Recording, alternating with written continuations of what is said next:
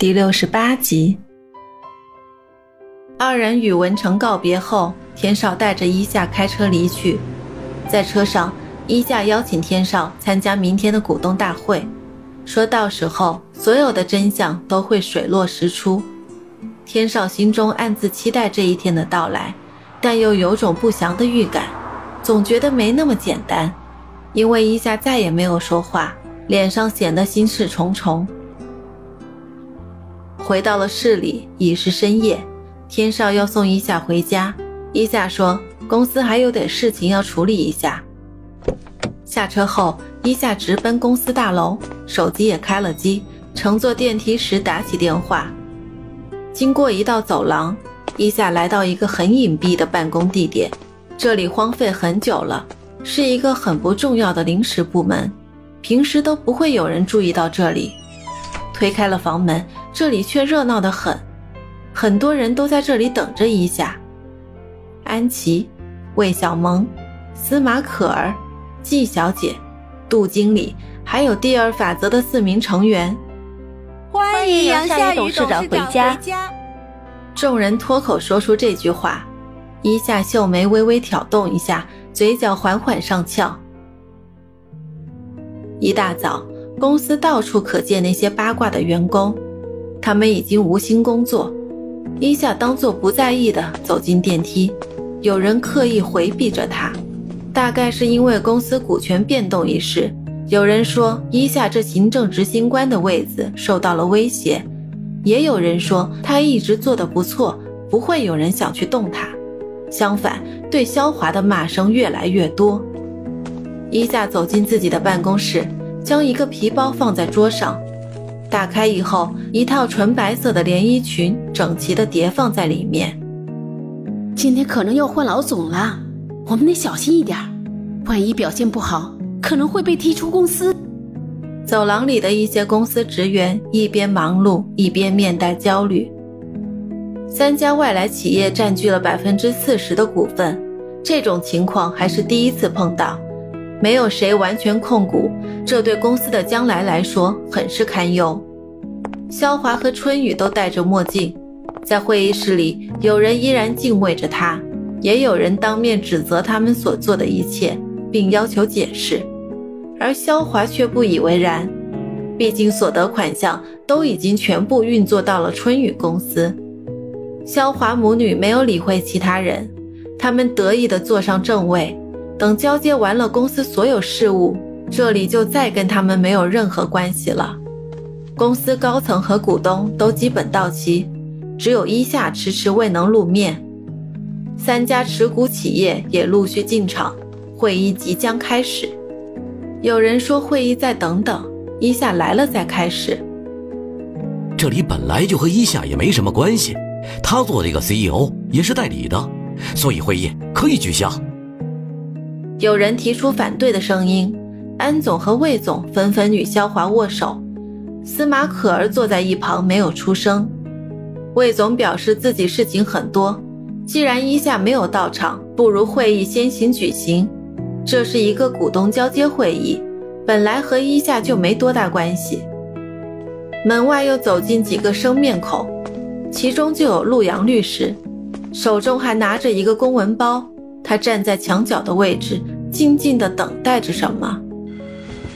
那么，我现在就宣布，肖华站起身，正式发言：我所掌控的夏雨集团百分之四十的股份，现在分别被安氏集团、魏氏集团以及可马产业所持有，他们分别是百分之二十、百分之十一和百分之七。因此，今天我又正式交接。以现在公司所持有股份数量来看，最多的应该是唐新宇，其次是安总和司马可儿。大家可以举手表决，没有异议的话，就按照所持股份进行接任。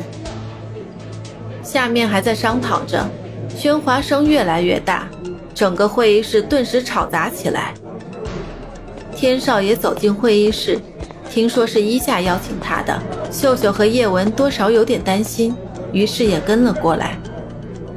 大家都知道，唐新宇是肖华一手提拔起来的人，包括手中的股份，很大一部分其实只是干股而已。他俩一直以来都是狼狈为奸，就算肖华被踢出公司，有他在，依然是公司一大隐患。有几位杨总生前的部下提出反对，由于敌强我弱，都一一被驳回了提议。肖华回头看向身后的安总和魏总，他俩点头同意肖华的观点。那这还有什么好说的？当然都是根据肖华的意愿来了。刘正宣布让唐新宇担任夏雨集团新任董事长一职，他就像小人得志一般，立刻变了嘴脸。走到肖华面前，肖华也主动给他让开了位置。谢谢大家，也要谢谢肖总。在上任以后呢，我要对公司进行下一步调整。公司需要多元化，需要新鲜的血液和人才。